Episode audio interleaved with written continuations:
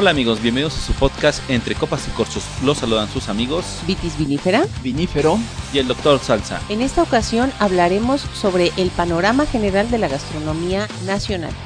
También les platicaremos sobre el evento El Saber del Sabor que se llevó a cabo en Oaxaca apenas hace unos días y que fue un fes- festival gastronómico muy importante para nuestro país. También tenemos para compartir con ustedes amigos una entrevista con el chef Jorge Castillo sobre una línea de chocolates preparada para maridar y los aceites que produce esta empresa. Y finalmente haremos una cata de esta bodega de Santo Tomás con su monovarietal Barbera. Así es que amigos, los invitamos a que se queden con nosotros en esto que es Entre copas. Y corchos.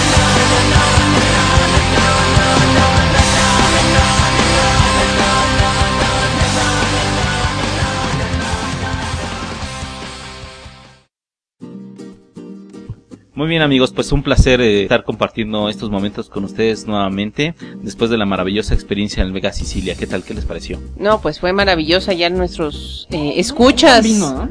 Pues, eh, aceptable, digamos que aceptable. Ah, Ay, no, como aceptable amigos, estuvo extraordinario. ¿No, no, no lo aceptarías? O sea, si te lo dan, ¿no lo Ah, ¿Dices que aceptarías? no? Totalmente de acuerdo. Ah, ya ves, sí es aceptable. Muy bien amigos, pues este, ¿qué les parece si hacemos las recomendaciones de los vinos que han probado en los últimos días?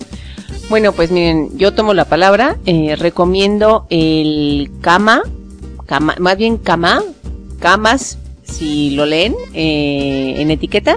Eh, me parece, no estoy segura, doctor, usted- eh, tú me eh, confirmarás si solamente la bodega hace monovarietales. Creo que sí. Eh, yo probé un Merlot 2008 eh, que tuve oportunidad de comparar con un Casamadero Cabernet Merlot también 2008 y era totalmente distinto a pesar de que tenía eh, eh, parte del, del Casamadero era, era Merlot. Este francés, eh, extraordinario y sobre todo por la, por la nariz. Era un vino muy ligero, pero con una nariz que crecía a lo largo del tiempo. Primero empezaba la lavanda eh, y se notaba la maloláctica, se notaba la, se, se olía a leche, pero a la 10 minutos de, después de dejar descansar la copa, empezaba a oler a yogur y después volvía la fruta, era un vino muy frutal, muy rico, que combina muy bien con pizza, por cierto. No, yo no sé si solamente hagan monovarietales, pero además, amigos, si ustedes quieren un vino francés bien hecho eh, y además barato, porque los camas son eh, bastante accesibles, eh, consideren la compra de, de este vino francés. Ese vino, ¿dónde se puede encontrar Vitis? Ese se encuentra en Bacus y recuerden que Bacus es Bacus del Valle, Bacus eh, Del del, Ángel. Ángel, Ángel. que es el nuevo, y finalmente Bacus Polanco.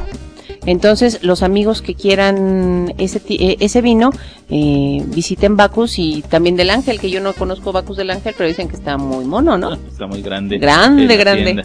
Este, tuve oportunidad previamente de probar justamente esa línea de camas, el Ujú. Pinot Noir y el Malbec, y me gustaron bastantes, bastante. Sí, yo creo que son vinos muy bien hechos eh, y además siempre tenemos audiencia que prefiere probar los vinos franceses antes de arriesgarse con otro, pero que también ve vinos franceses que son muy caros. Entonces esta es una buena opción para iniciar eh, con un vino francés y muy bien hecho y barato. Muy bien, amigo vinífero, ¿y usted qué nos va a compartir? Pues amigos, tuve la oportunidad de probar un vino chileno que se llama Carmen, que es un 100% Sauvignon Blanc, que me pareció delicioso, maravilloso, muy muy floral, frutal sobre todo, con unos aromas a lima, membrillo, manzana, piña. No, una maravilla de Sauvignon, ¿qué pasó? Yo estoy haciendo carita de yo quiero ese vino. Perdón. Se escuchaba rico. Eh, Sí, ah, vaya, pensé, yo dije, ¿ya la regué o qué? No, no, no, yo quiero ese vino. No, la verdad, es un vino que lo ves y eh, en copa es, en, en vista es transparente, y es baja, pálido, pálido. Se me hace que este no va a tener mucho de dónde sacar, pero no, o sea, su nariz es maravillosa y en boca eh, los sabores son muy, muy, muy marcados de esta frutalidad. Su acidez es muy buena, sus aromas a cítricos, sus eh, a limas en particular lo hacen muy, muy grato. Y bueno, estuvo maridado con unas tostaditas de cazón que mira, Wow. Uy, no, me imagino que... Me Estuvo recuerdan las de mal. Reader, estaban buenas. Ándale, haz de, haz de cuenta nada más que estas eran un poquito más grandes. Pero muy bueno, Carmen de 100% Sauvignon Blanc de Chile. Estupendo. Eh, muy muy buena línea de vinos también.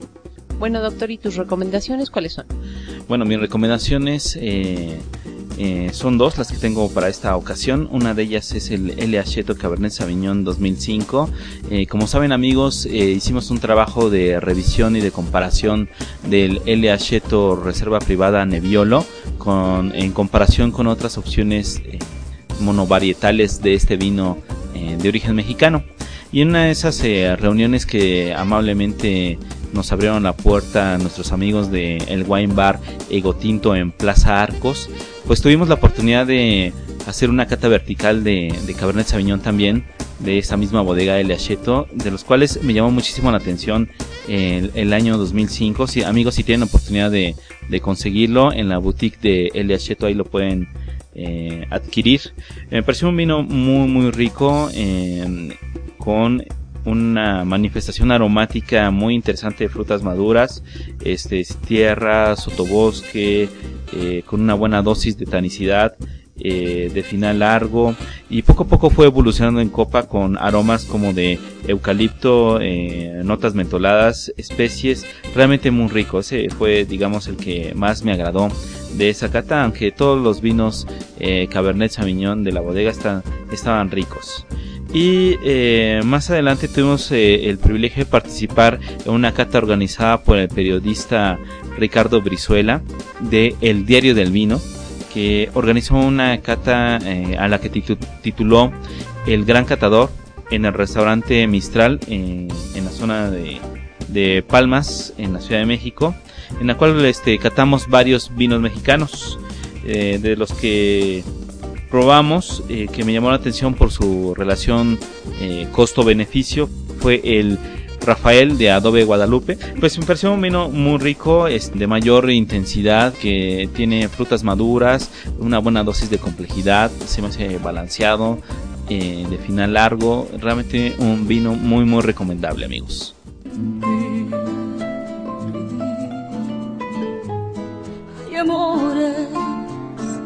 Se vuelven resistentes a los daños, como el vino que mejora con los años.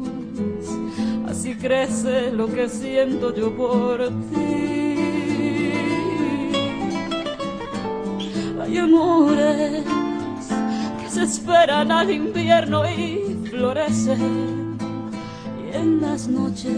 Bueno, pues en el campo de las noticias, una que me pareció muy interesante porque está sucediendo en estos momentos, eh, que tendremos, que cuando salga este capítulo al aire habrá terminado recientemente, el concurso internacional de vino vinandino que se lleva a cabo en cada determinado tiempo desde 1993 en la- varias regiones de Argentina.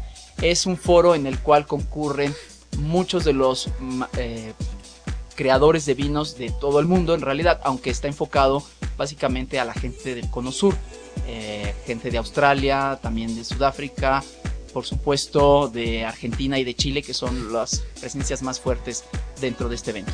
Y además es un evento itinerante, ¿no? No Sí, solamente en A- una así, zona. Así es, en una modalidad que, por ejemplo, no te encuentras en Vinexpo o en, o en otras ferias que siempre son en un mismo local todo lo largo del tiempo. Este evento se lleva a cabo en tres sedes diferentes.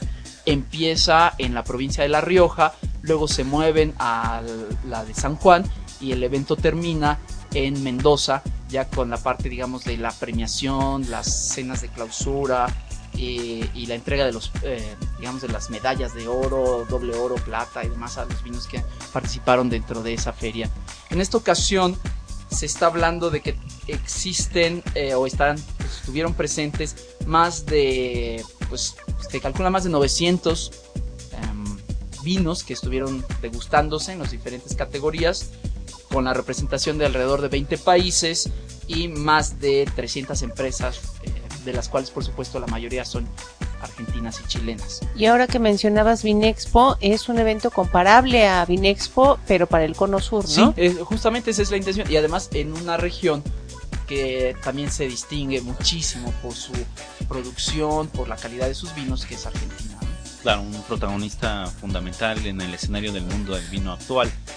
que necesita también su feria para promocionar sus vinos y acuérdense también Necesita de- su, de su la- feria. La, derrama, exactamente, o sea, este tipo de eventos dejan una derrama muy interesante, no solamente en la localidad, sino por el nivel de transacciones que se hacen. Son foros donde llegan compradores de vino de todo el mundo para adquirir hacia sus destinos, ¿no? Entonces esto es muy interesante. Sí, y también el intercambio, como en todos los congresos profesionales que existen, eh, el intercambio de, de información y de... Ah, claro, por supuesto, de- también hay conferencias magistrales, hay cursos y talleres.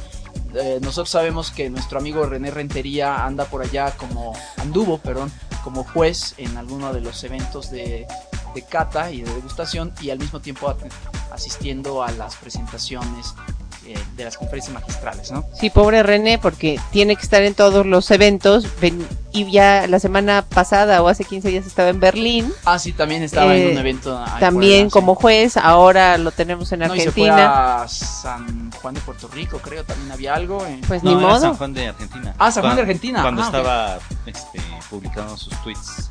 Pues pobre René, ¿Cómo lo saludaremos. amigo? Pobre, pobre René, porque alguien tiene que hacer ese trabajo Sí, y lo hace muy bien. Si además. eres alguien que te ayude en ese tipo de viajes, pues ya puedes contar con nosotros. Te cargo las copas, las botellas, el sacacorcho. Te llevo sea. registro de las añadas y de las etiquetas que vas probando.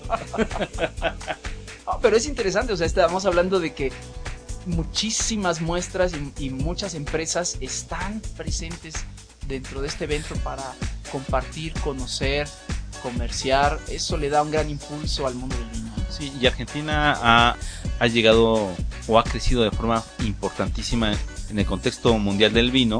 Eh, ahora que estaban publicándose los eh, ganadores de medalla de oro de la revista de Canter, eh, había bastantes vinos argentinos, lo que no ocurre de, de otros países, De América. de América. sí, claro. Sí, no es. De México. bueno, eh, pero sabemos que nosotros somos un mercado que apenas se está y una industria que se está desarrollando. estamos en crecimiento y le estamos poniendo todo. Así es. ¿Y qué otra noticia tenemos para México, Vitis? Bueno, amigos, esta eh, les interesa mucho a los que estén en la Ciudad de México, porque del 20 al 30 de septiembre, es decir, ya, eh, el chef Ricardo Muñoz Zurita en su restaurante Azul Condesa va a tener a la teguana Ofelia Toledo eh, cocinando para ustedes. Es ¿Quién es Ofelia Toledo? Pues, es la mujer que, según nuestros amigos, le hace el mole a Dios. Así que Ah, imaginen ándale. ustedes qué mole hace Ofelia. Yo tuve oportunidad, ya lo platicaremos más adelante, de entrevistar a Ofelia. Eh, es un ser cálido, espectacular y generosísima con sus conocimientos y nos lo transmite a través de la comida. Por favor, los que puedan ir del 20 al 30 de septiembre al Azul Condesa, no solamente es del 20 al 30, ya sabemos que la cocina de Ricardo Muñoz Zurita es excelente, pero van a tener estos días la oportunidad de comer in situ. eh, Lo que ella misma Lo que guisa. ella Sí, prepara. lo que Ah, ella prepara. bien. Entonces van a tener comida oaxaqueña en Azul Condesa. No se lo pierdan, amigos. Excelente. bueno, pues suena, suena espectacular, habrá que visitarlos, ¿no, amigos? Vamos- poniéndole fecha ya. Pues favor. vamos poniendo fecha, pero ya nos vemos. Antes de que la Viti se nos vaya al viejo continente. Muy bien amigos, pues eh, vamos a platicar de un tema apasionante y casi infinito que es el tema de la gastronomía mexicana. Realmente cada región tiene cosas muy particulares, eh, muy especiales, y, pero todas como con como un denominador eh, que están deliciosas. Sí, definitivamente. Pero, perdón, Vitis, querías No, comentar y algo? además de eso, que nuestra gastronomía sea de la zona que sea, que ya nos eh, comentará Vinífero, eh, armoniza muy bien con el vino. ¿no? Es muy, muy generosa en cuanto a la capacidad de combinación. No solamente es la cerveza o el tequila, sino que el vino, eh, el vino em, viene muy bien con la comida mexicana, ¿no? Cosa que algunas personas en el viejo continente no opinan igual, pero yo creo que no les ha tocado conocer y degustar y combinar y maridar con esos, esa explosión de sabores que tenemos en la comida mexicana con los vinos. Bueno, habrá que acotar amigos, eh, aunque toda esta gran diversidad, sí hay ciertos platillos, ciertas preparaciones Sí, que son es- imposibles. es- o sea, está sí, difícil. Sí, o unos sea, chapulines a lo mejor eh, yo no sé con qué tendríamos que maridar. No, bioñel, sí. ¿Ah, sí? yo, yo creo que sí, hay, hay cosas más difíciles. Ah, no, pues. No, los que probamos en el mercado este de, de Ocotlán, que tiene así como limoncito. Ay, no, los chapulines, con un vino blanco seco. Eh, estaba pensando en tu vino, el que recomendaste al inicio, con lima, con muchos y cítricos. con limón. Y unos sí, sí. No, pues sí. Y guacamolito. Muy bien. Pues como ven amigos, la cocina mexicana realmente es, eh, bueno, la variedad es increíble, la trascendencia ya a nivel internacional también es eh, muy grande en su historia, digamos, data ya de muchos años de consolidación, pero que muy recientemente fue eh, premiada o reconocida a nivel cultural internacional a través del reconocimiento que le dio la UNESCO el año pasado, por ahí de noviembre de 2010, declarándola Patrimonio Inmaterial de la Humanidad. O sea, la cocina mexicana, al igual que la cocina francesa, ya son patrimonios inmateriales de la humanidad. Y por otra parte, el trabajo, como ya lo he mencionado en algunos otros episodios, el trabajo que está haciendo gente muy joven, eh, chefs que están aportando mucho con los materiales mexicanos que tenemos, están recreando eh, la comida mexicana, estamos hablando de una nueva comida mexicana en muchos casos, eh, invenciones sorprendentes y que son también parte muy importante de, de, eh, la comida mexicana al momento de hablar de gastronomía mexicana, ¿no? Aunque quizá en esta, de estos que estás mencionando sea la versión moderna de esa visión de la cocina mexicana. O sea, si nosotros nos remontamos a la historia de la gastronomía en Mesoamérica, pues le vamos a empujar 10.000 años atrás la aparición del maíz, del chile, del frijol, que son hasta la fecha la base de nuestra comida. Sí, amigos, eh, con respecto a este tema, yo lo que percibo en mi modesta visión es que estos, estos chefs jóvenes que, que vienen con preparaciones, que han estado en, con residencias con los grandes chefs internacionales, adoptan ciertas técnicas y las aplican a los productos nacionales. Sí, sí. Eso es como una, eh, como que toman la esencia de, de las recetas eh, mexicanas y le aplican estas nuevas técnicas y obtienen unos productos a veces un poco más refinados, con mejor presentación, pero en esencia son los mismos que, que encontramos en la, en la, tradición. Y más pequeñas porciones. Que, que Vinífera ya creo que después de Oaxaca aprende a, a reconocer el valor de, lo, de la moderación. Sí, yo ya aprendí que las porciones pequeñas son las mejores. No, que entre más grande era mejor y no sé qué. Bueno, en algunos casos me mantengo, señores. Hay veces que entre más, mejor. seguimos adelante. Entonces estábamos hablando de que la cocina mexicana, la gastronomía mexicana tiene una historia eh, que está enraizada pues en las culturas prehispánicas y que a la fecha sigue siendo la base de lo que estamos disfrutando aún en restaurantes tan elaborados como el Puyol, por mencionar algunos de los ejemplos, ¿no? Paxia. Un Paxia. Exactamente. Es decir, nuestra cocina sigue siendo, sigue teniendo de base el guajolote, el jitomate, el frijol, el chile, el maíz, por supuesto. O sea, lo encontramos en variedades enormes, en preparaciones puras como el pozole que acabamos de degustar hace un rato más. Mm, de la prima del doctor Salsa. Por por cierto, que iba muy bien. Felicidades y muchas gracias. A, a, tacos, tortas tostadas o preparados en masa con sopes, con lo que en México le llamamos garnacha, que es el, el término para fritanga realmente de maíz. Para todo y que por eso luego hace, eh, choca con un poco cuando en España o en otras partes nos escuchan el término eh, garnacha refiriéndose a la, uva, la uva, y acá en México no tiene esa significación por supuesto. Pero en fin, estamos hablando de que inclusive eh, pues lo que comentamos hace un rato de los eh, chapulines, escamoles, chinicuiles, iguanas, serpientes, ranas, chicatanas, eh, eh, las, las hormigas chicatanas, por ejemplo, chichicuilotes.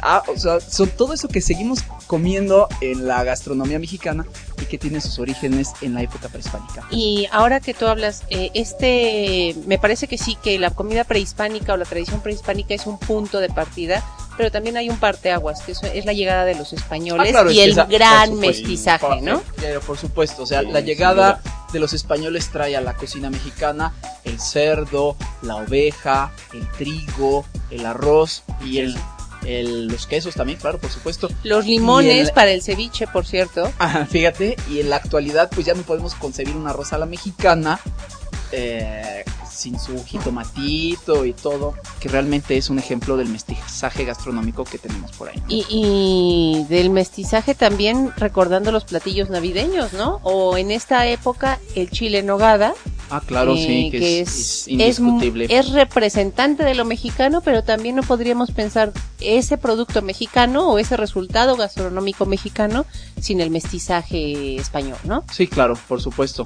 Eh, digamos que el surgimiento del movimiento de independencia trae como consecuencia una, un sentimiento nacionalista que se vuelca, entre otras cosas, sobre la comida también. Nacimiento de cosas como los chiles en nogada, que la historia está muy traída y llevada y se dice que no es cierto, que fueron para Iturbide, que ya existían desde antes, pero es un reflejo claro de, esa, de ese deseo de volverse mexicanos. Eh, por supuesto, esta diversidad que tenemos el día de hoy también se refleja en las regiones que les dieron origen, porque podemos hablar de una cocina mexicana que es eh, ahorita como que muy típica, pero que toma platillos de aquí, de allá y de acullá, es decir, la comida que se que de México se ve hacia el exterior tiene elementos de las regiones de Yucatán, de Oaxaca, de Puebla, de Guerrero, de Veracruz. Y en la actualidad, la, casi cada entidad federativa se precia de tener su cocina local. Aunque bueno, en realidad podemos hablar más bien de ciertas regiones en donde hay platillos que son muy comunes. Y bueno, y destacan de ellos los que son más, más, más famosos, como reitero, los chiles en nogada, o como pueden ser unas enchiladas de mole poblano, o como pueden ser una cochinita pibil de Yucatán, o como puede ser una birria de la región de Jalisco, o las carnes que se comen en el norte, norte. también, ¿no? O este, los ostiones y las, ese tipo de preparaciones de O, o de zonas costeras también, ¿no? los Lo- ceviches. Sí, claro.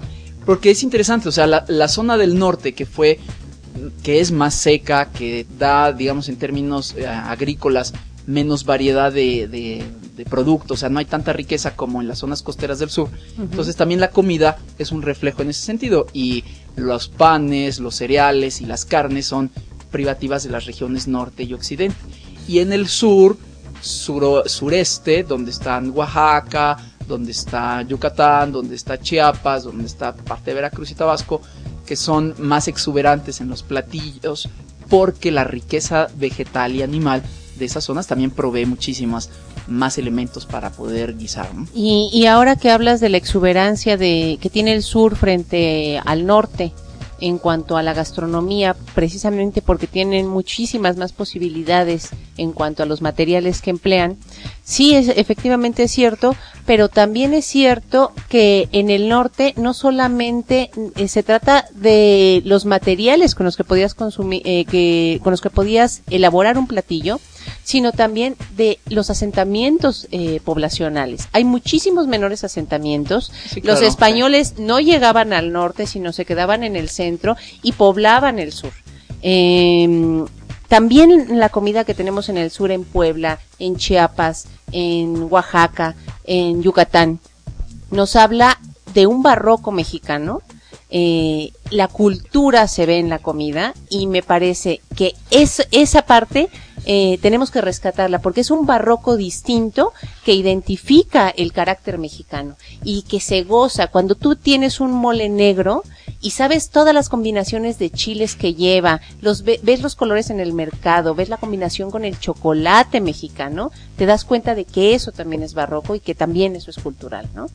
Barroco te refieres a esta esta complejidad de, de productos e ingredientes y preparaciones elaboradas. supongo, ¿no? Y también a esta Esta explo- sofisticación No, y, esa visión de la cocina, o sea, de que esta tiene que saber explosión de sabores, ¿no? De esta Exacto. sorpresa de todo lo que te vas a encontrar al darle una probada a un mole negro o a un mole poblano o a Un una amarillito.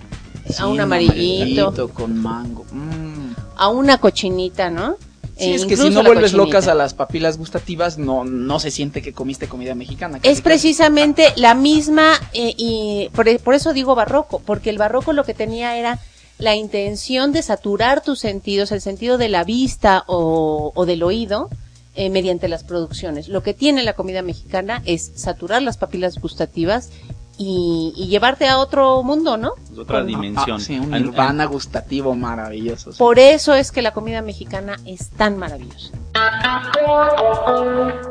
geografía muy distinta en el norte, en el sur, en el centro del país, lo cual se refleja en, en diferentes eh, eh, manifestaciones de la gastronomía, ¿no, amigo vinífero? Sí, por supuesto. eh, esta variedad de regiones da, por supuesto, una variedad enorme de platillos también de la localidad y algunos trascienden las fronteras de su región para ser conocidos en toda la República y unos más brincan las fronteras del país para ser conocidos a nivel internacional. Eh, para los amigos que nos escuchan en el extranjero o para los que tenemos de escuchas dentro del país pero que no conocen mucho de las gastronomías del norte porque ellos son del sur o viceversa, bueno, les podríamos comentar algunos platos característicos, por ejemplo, empezando con una de las más clásicas que es la cocina yucateca.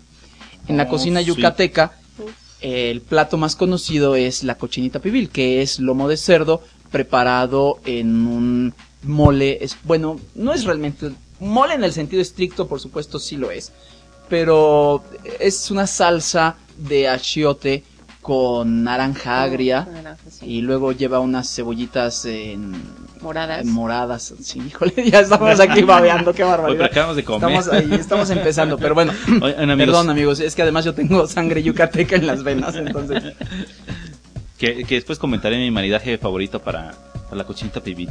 Adelante de una vez, doctor, vamos comentando eso porque Este, el Calicia Grenache rosado, yo lo he probado con cochinita pibil, muy bueno. Ah, claro, sí, un No. vino rosado es para Muy, comer muy, con muy cerdo, adecuado. sí. Sí. Y sabes, yo también estaba pensando en nuda.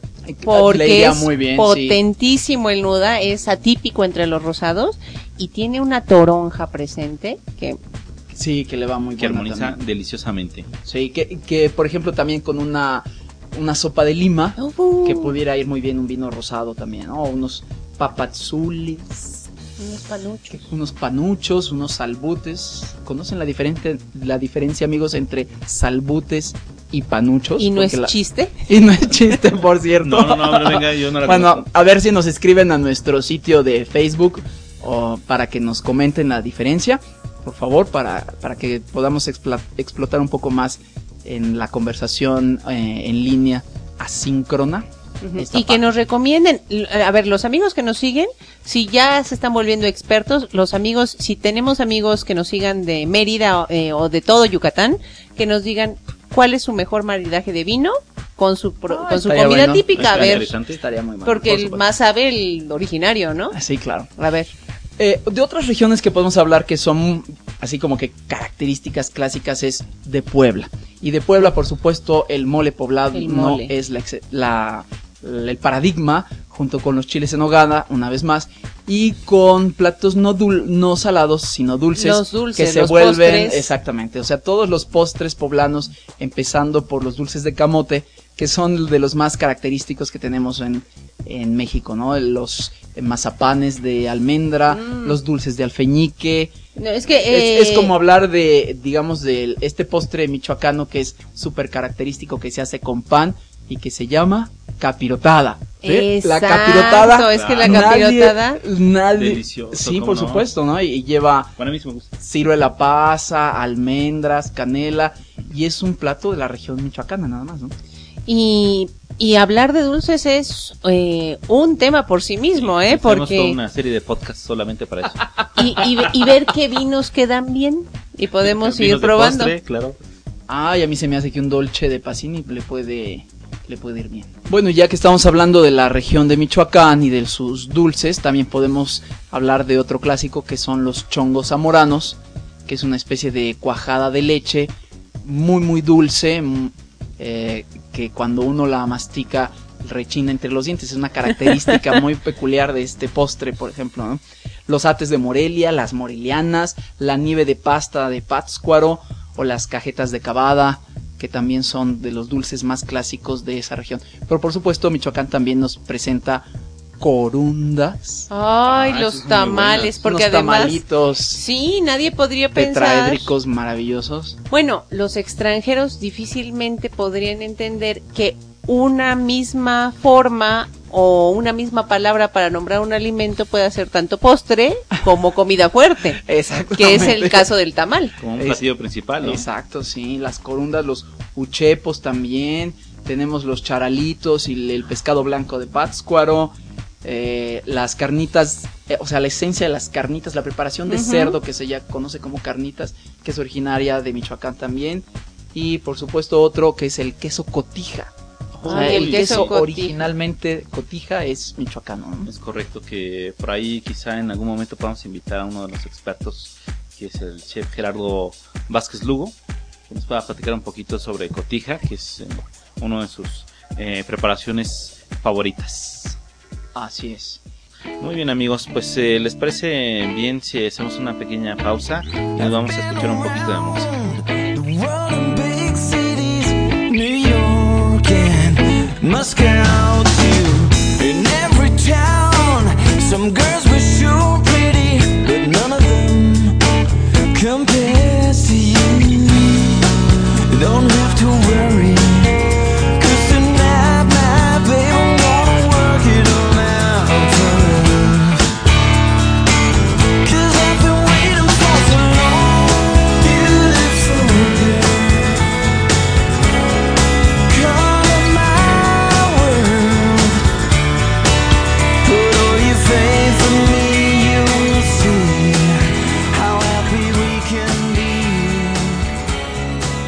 Qué me dicen de esa tierra que a Agustín Lara le encantaba y que siempre la llevó en su corazón? Bueno, yo estoy pensando en los toritos, más bien. no en la tierra, pero en los toritos. Eh, no, Las- Veracruz. La región de Veracruz, ¿no? Por supuesto.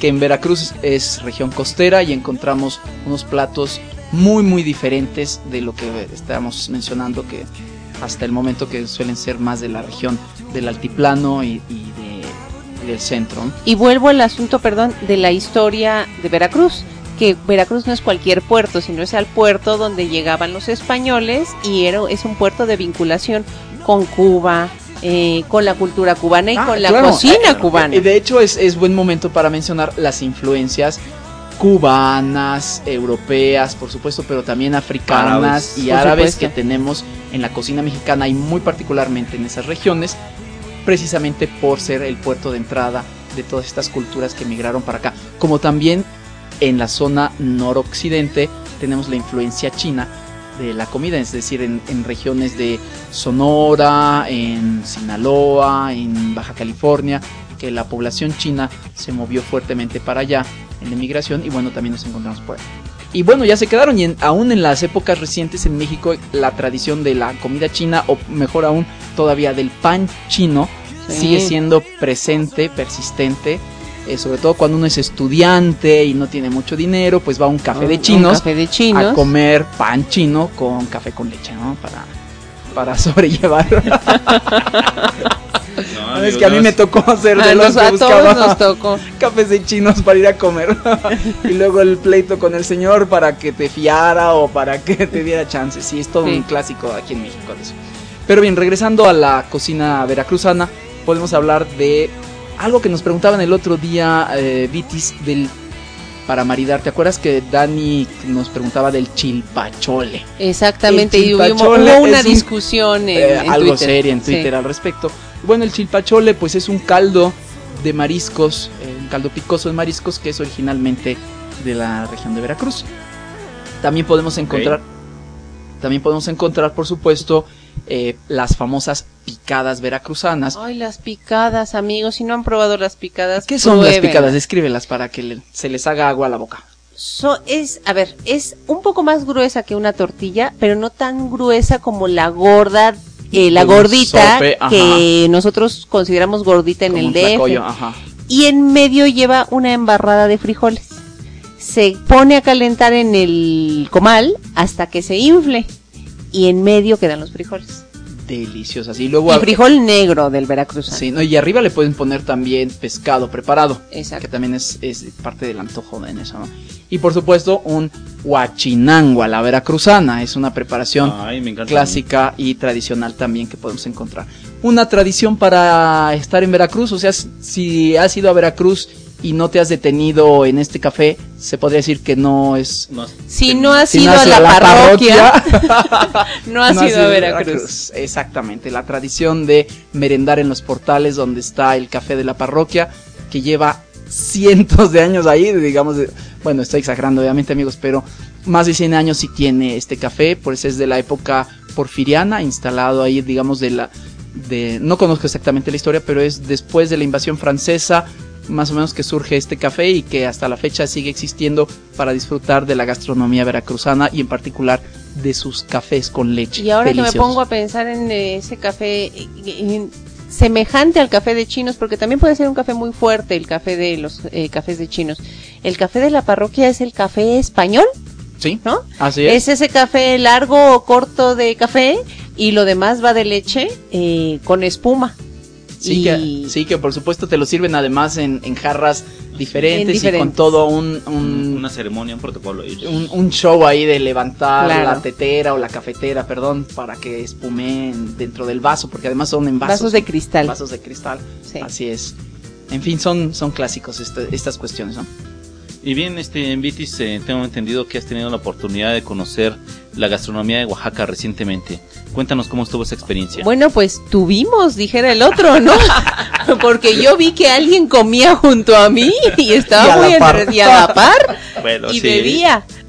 Primero que nada tenemos que agradecer eh, a la Secretaría de Turismo del Estado de Oaxaca, a Oaxaca mismo, eh, a- al Saber del Sabor, eh, que fue al evento que asistimos, y por supuesto también a Sabores de México, arroba Sabores de México, por favor amigos síganlo, eh, por la invitación tan generosa que nos hizo A participar en este festival. Efectivamente, es un- fue un festival que se llevó a cabo del primero al 11 de septiembre, eh, donde se reunía a lo mejor en chefs que tiene el país, chefs conocidos, pero también chefs eh, que están innovando y que están rescatando al mismo tiempo las tradiciones de las que ya veníamos hablando, ¿no? Jóvenes eh, entusiastas eh, que participaron y que además sorprendieron porque están a la par de los chefs más reconocidos en el país eh, y que y, de y con los que pudimos convivir y fue una experiencia gratísima además de que casi morimos en el intento por comer y comer y beber y beber Bueno, es que habría que aclarar, amigos, que la gastronomía oaxaqueña es de las más ricas, abundantes y especiadas que tenemos en el país. Y bueno, la dejamos al final justamente para hablar un poquito más en detalle de todas las delicias que tenemos eh, dentro de su variedad tan, tan increíble, ¿no? Así es. Eh, fue un, festival que eh, está compuesto de, conferencias gastronómicas en la Universidad de Anáhuac. También hay una serie de cenas con los chefs más reconocidos a nivel nacional y como dijo Vitis, acompañados del talento local. También eh, hay eh, visitas a las zonas de producción de mezcal. pláticas mira ahora que hablas de las conferencias en la Universidad de Anáhuac em, eh, tuvimos oportunidad de hablar con Alejandro Luis, eh, Ruiz, perdón, el chef de Casa Oaxaca, y nos comentaba que era la primera vez que se había incorporado la idea de hacer estos congresos donde los estudiantes de la universidad eh, pudieran convivir con los chefs y tuvieran esta experiencia más allá de, del aula. Em, el trabajo que, que hizo Alejandro Ruiz, que hizo Lalo Plasencia, eh, Juan Manuel Baños, eh, fue en verdad toda la toda Oaxaca eh, volcado a, a este gran evento. Lo que significa, en primer lugar, que estos grandes chefs también ya tienen una capacidad muy fuerte de convocatoria, que el proyecto eh, es avalado por todos los chefs, no solamente por uno que tiene eh, el propósito de organizar un festival, y que además ya trasciende no solo Oaxaca, sino que eh, durante la semana pasada, amigos, si siguen eh, Saber del Sabor, arroba Saber del Sabor, sabrán que iban y venían chefs, chefs que generalmente eh, van a representar a México en el extranjero, que son reconocidos en el extranjero, se dieron tiempo para ir a Oaxaca a, a probar lo que otros chefs, eh, chefs hacían, pero también a, a compartir sus experiencias internacionales en este festival. Fue una experiencia extraordinaria. Y también visitan Oaxaca para conocer los, los productos locales y imaginar nuevas propuestas, nuevos, nuevos platillos a partir de las preparaciones tradicionales y de los ingredientes eh, locales que encuentran en, ese lugar. Sí, un, claro ejemplo es, por ejemplo, la salsa de chapulines, que fue eh, parte de, de lo que probamos de estas creaciones de, de grandes chefs, eh, incorporado a la comida, a esta propuesta, la salsa de chapulines, por ejemplo. Pero a ver, yo no tuve la fortuna de participar en este evento y me surgió Es una te duda. pusimos a dieta. Eh, Sí, ya lo sé. ¿El evento es para, digamos, lanzar, consolidar la cocina oaxaqueña o es un foro de cocina mexicana que tiene la sede en Oaxaca? Ah, no, es, eh, está enfocado completamente a la, a la cocina oaxaqueña. Ah, Y lanzar eso- el- Ah, la sí, cocina. so- la Ah, promoción muy de. Ah, sus, qué bien. De sus platillos típicos, de sus tradiciones, de sus cocineras tradicionales y un poco a través de la mirada de estos grandes chefs. De hecho, eh, una, uno de los participantes eh, del lado de los vinos fue la bodega Santo Tomás y llevaron a su chef eh, chocolatero Jorge Castillo, al que le mandamos un muy fuerte abrazo. Y él hizo chocolates eh, eh, particulares que no van a salir a la venta solamente para esas cenas. Sí, estuvo bueno, lástima Eh, que ya no va a haber. Una verdadera sorpresa, eh, chocolate relleno de chapulines. Ay, Sí, con bueno. crema de chapulines. Era una cosa exquisita pero y sorprendente a la vez. Lo que más me impresionó fue la comida que tuvimos en eh, Casa Oaxaca, un menú realmente exquisito eh, con eh, platillos ideados por el chef eh, Alejandro Ruiz. Eh, y nos tuvimos la oportunidad de conocer el interior del hotel. Eh, las zonas donde cultivan las hierbas para cocinar ahí Es mismo. Su, pequeño huertito de, de hierbas aromáticas con eh, hierbas particulares como la hoja santa, Hoja santa nos tocó orégano, nos tocó también eh, la pitiona. la pitiona que por cierto da nombre a otro restaurante que también tenemos que mencionar porque es una eh, visita obligada a, al ir a la ciudad de Oaxaca, ¿no? Y agradecemos muchísimo a- al chef Luis Arellano, quien nos atendió en Casa Oaxaca, el que nos eh, deleitó con unas eh, memelitas con quintoniles y salsa de guajillo de, de la, de la localidad, una exquisita sopa de camarones con nopalitos con huevo, un pescado con salsa chintextle de camarón, realmente buenísima, y uno de mis favoritos de ese paseo fue el eh, pato con mole manchamanteles eh, con piña deshidratada y con puré de, eh, de camote. De camote. Estuvo buenísimo, sí. Y, y Todavía más, lo recuerdo. no, no se nota, ¿eh? más eh, ¿Y qué los tal? chapulines, las chicatanas. Las estas hormigas chicatanas, es la primera vez que los probaba. Las chicatanas estaban para foto. De hecho, amigos, ya tenemos el álbum de fotos en Copas y Corchos por si quieren revisar cómo nos sacrificamos para hacer la reseña de este día. Bueno, y otra de las cenas que estuvo espectacular fue la que se llevó a cabo en el restaurante Origen, eh, en el centro de Oaxaca, en donde tuvimos platos preparados por los chefs eh, Patricia Quintana, Ixchel Ornelas, eh, Enrique Olvera y Jorge Castillo de Santo Tomás. Sí, eh, en este punto, lo, eh, por supuesto, eh, no hay que decir quién es Patricia Quintana ni quién es Enrique Olvera. Eh, Jorge Castillo acabamos de mencionarlo.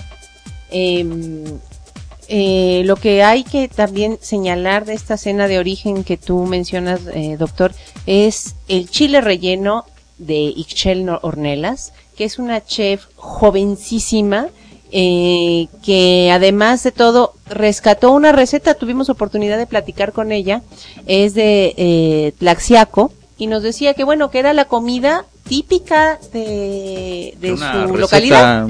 ahí de- Sí, que era Lo lo, más, más co- convencional, de lo ¿eh? más convencional y que ella la puso en la mesa donde estaba Patricia Quintana, donde estaba Enrique Olvera, eh, donde también estaba Jorge Castillo y la verdad es que estábamos sorprendidos. Eh, muchos nos acercamos y le dijimos a, eh, a Ixchel que era un platillo extraordinario. Lo que nos está hablando es que esta comida tradicional eh, se puede poner a la par de cualquiera. Y es sorprendente eh, los resultados que se pueden hacer. ¿no? Eh, al día siguiente yo era la encargada de hacer lo que tú tenías que hacer más lo mío, es, es decir, comer el doble. El doc se tuvo que regresar Sí. a México. Sí, no. Y yo tuve que quedaste- comer el doble. Ah. Sí, o sea, Vitis tenía que, que comer, tomar fotografías, entrevistar, Y tomar beber. notas. todo. Y mm, pro- eh, tuve oportunidad de visitar a mm, Ofelia Toledo, de la que ya habíamos hablado, que va a estar en el Distrito Federal, y nos dio esos mismos chiles, bueno, chiles muy semejantes, chiles eh, peque- pequeños que, mm, que son... Pues como de qué será una altura de como de un tamaño de un jalapeño más o menos, relleno, 8 a 10 centímetros. relleno de carne y sabía y el sabor era muy semejante a los que nos dio Ixchel, así que no es eh, efectivamente rescató la cocina tradicional, el sabor tradicional de su pueblo y garantizo que eh, es el sabor que va a tener en una cocina familiar como la que es la cocina de Ofelia Toledo, ¿no? Oye, Viti, sí, ¿quién es Ofelia Toledo? Háblanos un poco de ella. Mira, Ofelia Te- eh, Tol- Toledo es una tehuana eh, que se dedica a abrió su casa para hacer un restaurante y eh, y ser una cocina familiar. Eh, nos estaba contando Ofelia en una entrevista que nos dio a Sabores de México y a Copas y Corchos que, han, que lo primero que hacía era, bueno, decir, eh, bueno, esta vez hice mole negro y le tocaba a los vecinos para ver si alguien quería mole negro. Después los vecinos empezaron a tocar a su puerta para ver si ya había hecho mole negro, hasta que decidió que el, port- el portón de su casa tenía que abrirlo, poner mesas y ya montar la cocina familiar. Entonces, cuando tú llegas a casa de Ofelia, que es realmente su casa, llegas a comer eh, a, a su casa, no es a un restaurante. Y es la comida que le servirá a su nieta, le servirá a su hija y a sus amigos cercanos. Pero ¿qué tiene que la hace tan especial? Porque tengo entendido que ya a estas alturas el mole y los platillos que ella prepara o sea, han trascendido más allá de Oaxaca. Y aquí se comen en la Ciudad de México y son súper especiales, personalidades del mundo empresarial y de la política la invitan a que les vaya a guisar. O sea, ¿qué, qué hace ella de especial? Mira, eh, yo creo, como nos dijo en la entrevista, que pone parte del alma en, en su cocina, ¿no? Que es lo que decimos, ¿cu- ¿cuál es el mejor chile en nogada que has probado? Pues el que hacía mi abuelita en mi casa, ¿no? Porque claro. mm, eh, Ofelia sigue cocinando eh, y dice que cocina para la gente que quiere y que cocinar es una muestra de cariño.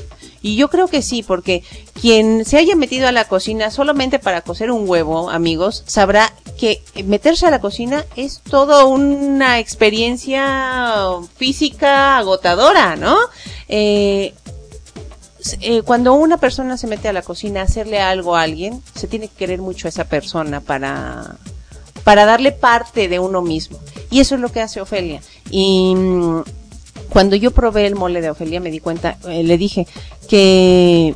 De que- dos kilos. eh, deme dos- además, no, sí, efectivamente le dije, me, me das porque me voy Me a llevar a la ciudad. Le dije, no me digas que tu mole es el que he probado en azul y oro todo este tiempo y que me ha Encantado. encantado. Y me dice, pues sí, es el mole de azul y oro.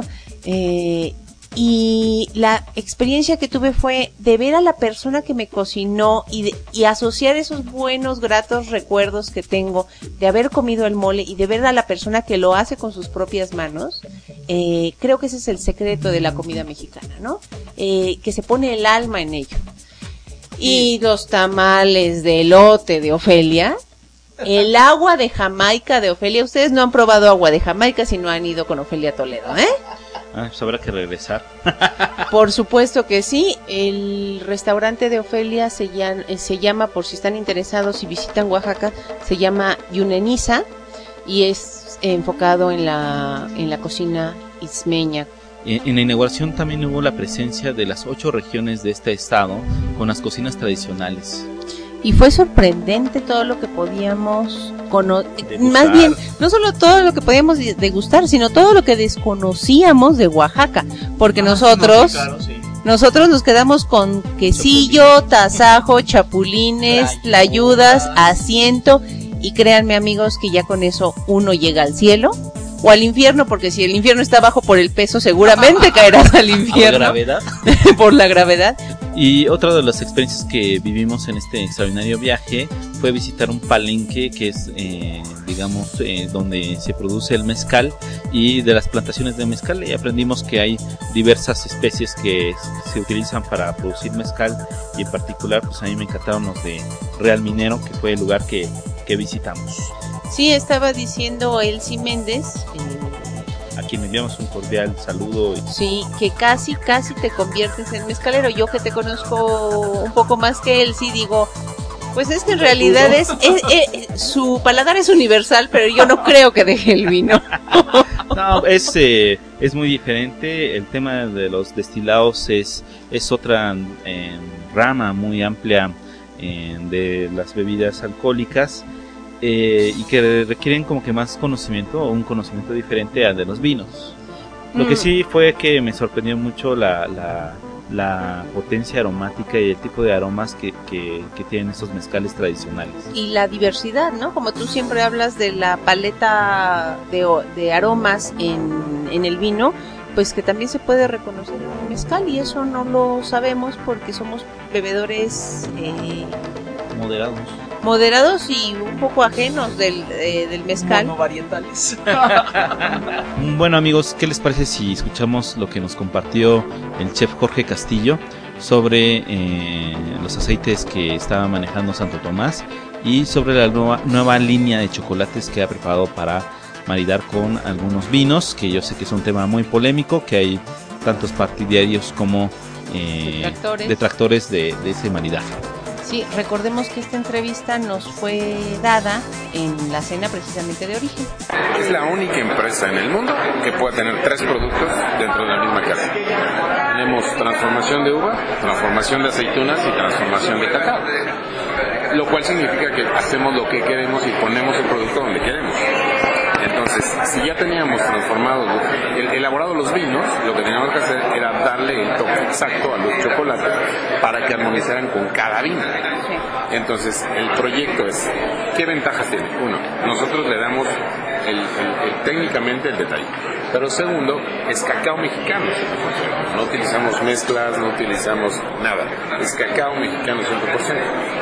Entonces, sí, entonces por eso surgió ese proyecto de tener cajitas y entonces tu vino armoniza solamente con ese chocolate. Entonces tú tienes un barbera de nosotros, compras un chocolate barbera, seguro que va amarrado.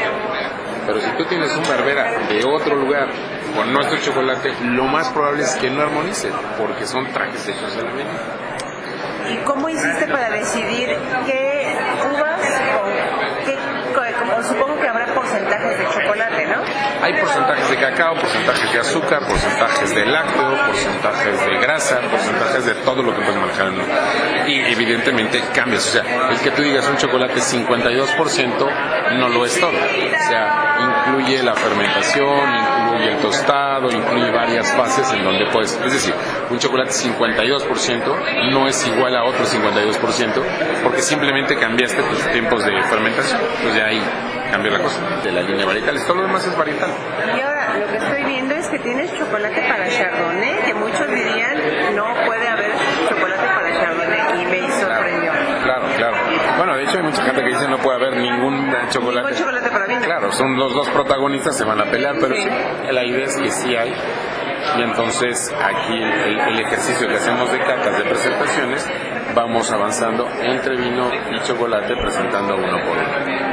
¿Y cuál de todos las, estos, de estos experimentos que ya son resultado, cuál te sorprendió más? Yo creo que lo que más le, ha sorprendido a la gente y, y- choca es justamente siroco. Porque siroco, eh, si vienes haciendo el ejercicio, es un chocolate muy estilo europeo. Y de pronto cortas y presentas algo muy al estilo de México, y entonces la gente es un paradigma, ¿no? Ahora nos estabas contando hace un momento que el chocolate lo van a tener en primer lugar en la Ciudad de México, pero después tienen planes de Sí, ya va a estar en. Ya, ya va a estar, no, ya está en, en la cava, aquí en la cava de los danzantes, ¿sí sabes? Y finalmente, cuéntanos de tus aceites. Los aceites. El, el, el tema de los olivares. Ok, a ver, Ensenada está. ¿Has ido a Ensenada? No, no, todavía no he ido. El día que quieras te invitamos. Bien. Está Ensenada, también a ti. Vamos todos. Está, está el tema Ensenada. 40 kilómetros al sur de Ensenada está el Valle de Santo Tomás. El Valle de Santo Tomás tenemos uvas, pero tenemos la vinícola. Hay muchas más cosas de nosotros, pero digamos que, que en ese punto para nosotros lo que representa mayor interés comercial es todas las uvas que están alrededor y la transformación que es la vinícola. Sigues otros 40 kilómetros más hacia el sur y vas a llegar a otro valle que se llama San Vicente. En San Vicente tenemos uvas, sí, es el viñedo más antiguo que existe, pero también tenemos los olivares. Son 120 hectáreas de 16 tipos de aceitunas, pero aquí lo que la pregunta es cómo puedo elaborar un buen aceite, Eh, cuáles serían los, los elementos de éxito. Entre que tú piscas la aceituna y me entregas aceite, no pueden pasar más de dos horas. Si pasan más de dos horas, el fruto se deteriora y por lo tanto se oxida. Y esas notas de oxidación van a representar que tu aceite no va a dar un estándar internacional, ya ni siquiera mínimo, o sea, no lo va a dar por donde quiera que lo busque. Entonces lo que hicimos fue construir la almazara adentro, apenas va a cumplir un año, lo, lo- lo metimos a- a- hacia todo lo que es el olivar y entonces te garantizamos que en el tiempo máximo son dos horas, entre que piscas y yo proceso. Ahora, nuestros aceites son monovarietales. Entonces, tenemos escolano, nevadillo, misión, manzanilla y todos nuestros aceites se procesan ahí mismo en el almacén. Si te garantizo que mi acidez máxima está por abajo de punto .8, significa que va a ser virgen extra. Pero si me voy más para abajo, punto 5, punto 4 o punto 1, significa que todavía es sobresaliente. Cuando comenzamos a medir nuestros niveles de acidez, demostramos que en ningún caso llegábamos siquiera cerca de punto 8. Andábamos en punto 6, en punto 5, y que si cuidábamos un poquito más la pista y otro tipo de cuestiones, como por ejemplo la temperatura del fruto, llegábamos en una constante a punto 3. Punto 3 significa que puedes competir contra cualquier aceite sensacional del mundo. Entonces, nuestra primera prensa, que fue el año pasado, metimos las botellas al concurso a Italia y ganamos el primer lugar mundial. Cuando tú dices, a ver, voy a meter mis vinos a un X, al, al concurso de Gina, tú vas a encontrar que hay 100, hay, que, hay, que hay vinos que tienen 100 de calificación. Entonces tú dices, entre 91 y 100 puntos, todos se llevan medalla. Entre tal calificación y 91 tienes medalla de plata. Y vas a encontrar que los vinos tienes 50 medallas de oro y 100 medallas de plata, etc. El concurso de los aceites no es así. El concurso de los aceites es solamente un premio. De tal manera que lo puedes comparar contra el Mundial de Fútbol. Llega a la final final y solamente hay un campeón. Existen tres categorías con relación a la potencia del aceite. Baja, media e intensa. Y eso lo decides tú. Tú sabes en qué, en qué categoría vas a concursar. Nuestros aceites son de categoría de intensidad media. Es una frutalidad media. Y así concursaron. Y ganamos el primer lugar, el trofeo, el primer lugar mundial. Quedamos encima de Italia, de España, de Grecia y de Grandes cualquier. consumidores. Claro, Y grandes eh, consumidores muy exigentes y que saben lo que quieren. exactamente. Ahora, ¿cómo se compone la, la mayoría de los concursos de aceite? La primera fase es una, una selección química. Te meten análisis químicos sofisticados para determinar si lo que les estás mandando realmente es aceite o es otra cosa. Bueno, aceite de oliva. Una vez que determinan si tu estándar da, ya pasas a la segunda fase y ahí te miden. Y entre otras cosas, eh, acidez. Entonces los, los, los aceites que no dan la acidez como son muchísimos, el 50% se atora ahí. Cuando pasas a la siguiente fase, ya sabes que por lo menos químicamente tu aceite está espectacular. Cuando pasamos a la segunda fase del concurso de Italia, ya pasamos a un grupo muy pequeño de frutato medio, en donde obtuvimos el trofeo al primer lugar. ¿Y supieron con quién, quiénes eran los otros finalistas? Sí, están publicados en la página de internet. O sea, había, por ejemplo, eh, eh, es- eh, es- en esa selección eh, logramos estar arriba de un aceite italiano que ya venía ganando el concurso en años anteriores. Entonces, como ganar la Italia en Roma, la mundial, el mundial de fútbol. Es efectivamente meter gol. Sí, claro. Oye, eh, y además... Perdón, y con una aceituna italiana, que es la Ascolano. Entonces, se juntó todo. Entonces, Pero además de eso, debemos de decirles a nuestros escuchas que, que atienden a, a Jorge que estás compitiendo contra países que tienen en su aceite de oliva eh, o de en su aceite de olivo como denominación de origen y que nosotros tenemos muy poca muy poco consumo en comparación con, lo- con, con España, por ejemplo. Tienes, tienes un consumo bajo, pero además tienes un nivel de selección muy tolerante. Lo que te vendan que diga aceite de oliva, lo vas a comprar. ¿Cómo puedes garantizarle a tu consumidor que tu producto es mejor que otro? Poniendo en la etiqueta la acidez. Entonces, todos nuestros aceites de oliva marcan la acidez. Si hay algún otro aceite de oliva que te la marque, ya me puedes comparar, pero no lo hay. Eso es uno. Y dos, todos nuestros aceites de oliva son monovarietales, es decir, procesamos solamente aceituna sevillana, o solamente aceituna escolano, o solamente aceituna misión. Procesamos solamente cinco aceitunas para darte un aceite monovarietal. Y las notas de sabor son totalmente diferentes. Todos los aceites, todos los aceites buenos de, de aceite de oliva son picantes y son amargos.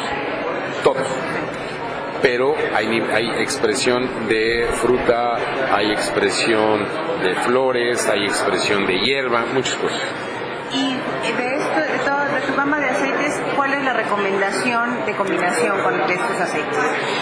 Híjole, depende mucho de, de tu, de tu gusto personal. ¿no? A mí en lo personal el ascolano me parece extraordinario. Si tú tomas unos frijoles de la olla, recién saliditos, y le pones una ración generosa de aceite ascolano, vas a sentir que la Virgen te habla al oído. Es maravilloso. Pero si tú me dices, oye, no, resulta para mí un poquito alto el ascolano, a mí me gusta más algo más sutil, como puede ser la aceituna misión. Está bien, no pasa nada. No, pues sorprendente lo que está haciendo Santo Tomás. Jorge, muchísimas gracias Hombre, por, un placer. eh, por- y vamos a tener que probar aceites, chocolates y seguir consumiendo los vinos. No, bueno, y ahora ya tenemos la, la carta en donde involucramos vinos. Hay ocho vinos con ocho chocolates, con sus aceites respectivos y con los moles. Es decir, en una sola cata juntamos todo eso para buscar la armonía y la expresión de cada producto por separado y conjuntamente. Pues muchísimas gracias, Jorge. Pues muy bien amigos, ¿qué opinan? ¿Qué, qué les pareció lo que nos compartió Jorge Castillo sobre estos vinos y sobre sus aceites? Mira, yo creo que eh, tuve la oportunidad de ir a la cata de Santo Tomás con ocho vinos de Santo Tomás, ocho aceites, bueno, sus, los- sus cinco aceites, pero repartidos eh, eh, más los ocho chocolates correspondientes a los vinos, más ocho moles que se combinaron. Es decir, una cosa impresionante, O sea- seis, seis aceites, perdón, no cinco. Y fue un- toda una experiencia. Debo decir que lo más interesante fue eh, probar los aceites combinados con mole. Eso nunca lo había hecho. Y sí, eh, saca eh, aroma, eh, sabores del mole que tú no podías reconocer eh, solamente con el mole. Entonces yo creo que la super- en primer lugar la sugerencia de los aceites con mole es muy interesante. En el caso de los chocolates con el vino, eh, debo decir que son muy buenos chocolates. Yo soy chocolatera, así que los amigos que sean chocolateros vayan a, comprar el chocolate no, y no necesariamente tienen que ser consumidores de vino. Y si son consumidores de vino, eh, me parece que hay combinaciones que a mí me cuestan más trabajo entender. eh, eh, la combinación de chocolate con vino. Pero efectivamente, recuerdo en el caso del Chardonnay, que era uno de los más interesantes porque es un vino blanco, combinarlo con chocolate me parecía algo atrevido, pero era un chocolate blanco, eh, muy bien hecho, y me pareció que la combinación iba muy bien. Entonces será cosa de probar eh, con qué chocolate. A mí me sorprendió, por ejemplo, que el chocolate que con el que se combinó único, que es el top de Santo Tomás, se combinara con un chocolate eh, de con leche, no con un chocolate amargo. Yo pensaría, bueno, pues tiene mucha barrica, entonces tiene que ser un chocolate eh, con alto porcentaje de cacao. Y resultó que no, que era un chocolate eh, de, de, me parece, 35%, 50% de cacao. Y le iba bastante bien.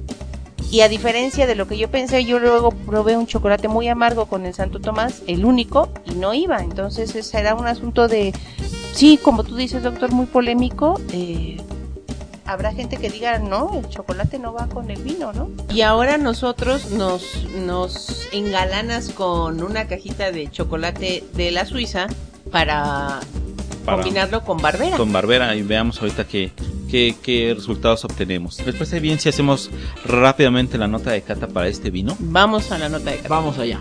¿Qué tenemos? Tenemos un Santo Tomás Barbera, eh, monovarietal, recuerden amigos, 2006, eh, del Valle de Santo Tomás en Baja California, con eh, 14 grados eh, de volumen de alcohol. Añejado 12 meses en barrica de roble francés.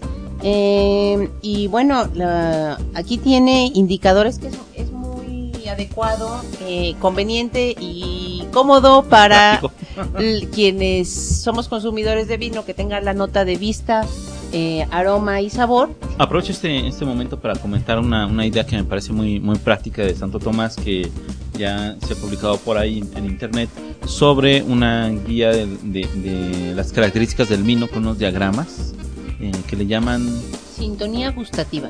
Ah, eso es muy bueno. que es este me parece muy práctico y muy didáctico para aquellos que, que están empezando eh, felizmente a conocer un poco más de vinos y en el evento nos hicieron favor de, de- de regalar una, una edición de un, de un pequeño libro que se llama Vinomía de- editado por Santo Tomás que está realmente muy bueno ojalá amigos si tienen oportunidad de, de hacerse un ejemplar de este pequeño librito en el que te platica el tipo de vinos obviamente eh, basados en los en las opciones que trae al mercado Santo Tomás, pero que nos da unas guías de maridaje muy, muy prácticas con eh, recetas eh, más terrenales, con recetas más, más comunes en, la- en las mesas de todos los mexicanos, ¿no?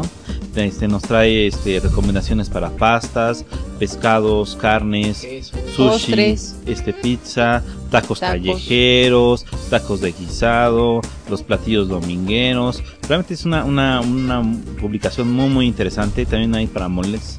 Bueno, y para este Barbera, eh, la sintonía gustativa que sugiere Santo Tomás es el platillo típico, quesadillas de Huitlacoche. A ver si aquí eh, vinífero concuerda con Santo Tomás. Eh, el platillo cotidiano albóndigas al chipotle y el platillo elegante filete a la pimienta verde. Bueno, a vista es un rojo picota muy brillante con ribete atejado eh, con un casi piel de cebolla eh, de capa baja y lágrimas lentas. Bueno, pues en nariz está muy interesante porque de entrada uno nota inmediatamente las frutas rojas, de donde destacan la ciruela y la frambuesa. Ya en una segunda nariz podemos notar la pimienta, un clavo, canela, es decir, unas especias que están ahí claramente identificables. Conforme pasa el tiempo, yo distinguí un aroma muy agradable a Rayán, confirmado por el doctor Salsa también. Y, y bueno, hacia la parte final notamos más marcados los, los tostados y los café para la parte De la final ¿no? barrica. de la barrica. Sí, yo me gustaría agregar eh, que yo percibí en nariz eh, un poquito de aromas de nueces, eh, un poquito de caramelo quemado y una eh, aromas de arándanos, arándanos eh, frescos. En boca es, un eh, vino con un ataque, un ataque medio, se siente inmediatamente eh, la fruta, frutas rojas, se percibe una buena dosis de acidez, tiene una, una astrin- astringencia perceptible y eh, confirma estos sabores, estos aromas de, frutas rojas. Es un vino que tiene un paso ligero por el paladar y un final medio, diría yo. En donde quizá los chocolates ya hacen más presencia, ¿no? El sabor chocolatoso. Sí, y además eh, lo que se distingue al inicio en el ataque también es la pimienta, la pimienta negra, ¿eh? Claro, sí, sí tiene estos eh, toques eh, Especiados. especiados, eh, eh, un poquito picantes, pero bien, bien armonizados con las otras características del vino. Yo diría que es un vino que no tiene una estructura tan agresiva, digamos, eh, que es muy adecuado, ¿saben qué? Para las pastas. Estaba Bueno, pensando en una pasta boloñesa.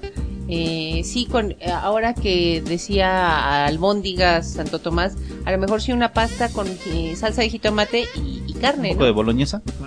Unos pambazos. Ahora que estamos a la mexicana. Ahí tengo pambazos por si quieren hacer el ejercicio de maridaje. Bueno, vamos. Bueno, está bien. Eh, corrijo un poquito mi recomendación. Eh, digamos que es eh, adecuado como para aquellas personas que, que vienen empezando en el mundo del vino, porque es un vino que no tiene una estructura tan tan agresiva en aromas. Eh, definitivamente la madera sí se percibe un poquito con eh, resinas balsámicas, pero eh, no es eh, dominante. La fruta es la, la característica fundamental de este vino.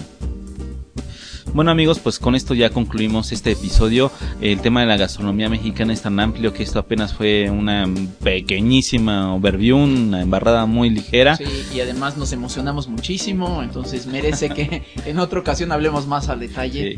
De ella y de sus maridajes en concreto, ¿no? Claro, creo que vamos a tener que ir recorriendo poquito a poquito, sección por sección, el país completo, con toda su riqueza gastronómica para compartirla con ustedes.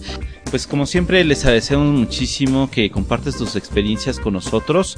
Eh, nos puedes encontrar en Facebook con el nombre de Copas y Corchos. En Twitter, arroba copas y corchos. Y las dudas y comentarios en copasycorchos arroba gmail.com. Descarga los episodios previos y más información de cada uno en la dirección www.copasycorchos.com. Y si quieres seguir las aventuras de Vinífero, eh, pues dale follow en arroba vinífero. Si quieres conocer las aventuras en el mundo del vino del Dr. Salsa, dale follow en Twitter en la cuenta arroba drsalsamx. Y finalmente, si quieres seguir las aventuras de Vitis Vinífera dentro y fuera del mundo del vino, la puedes seguir con su cuenta arroba vvinífera. Bueno amigos, pues no nos queda más que despedirnos, agradecer y volver a brindar. Como siempre es un placer compartir con ustedes amigos, pues que la pasen muy bien, acuérdense en el vino con moderación. La salud. Suenan distinto. ¿eh?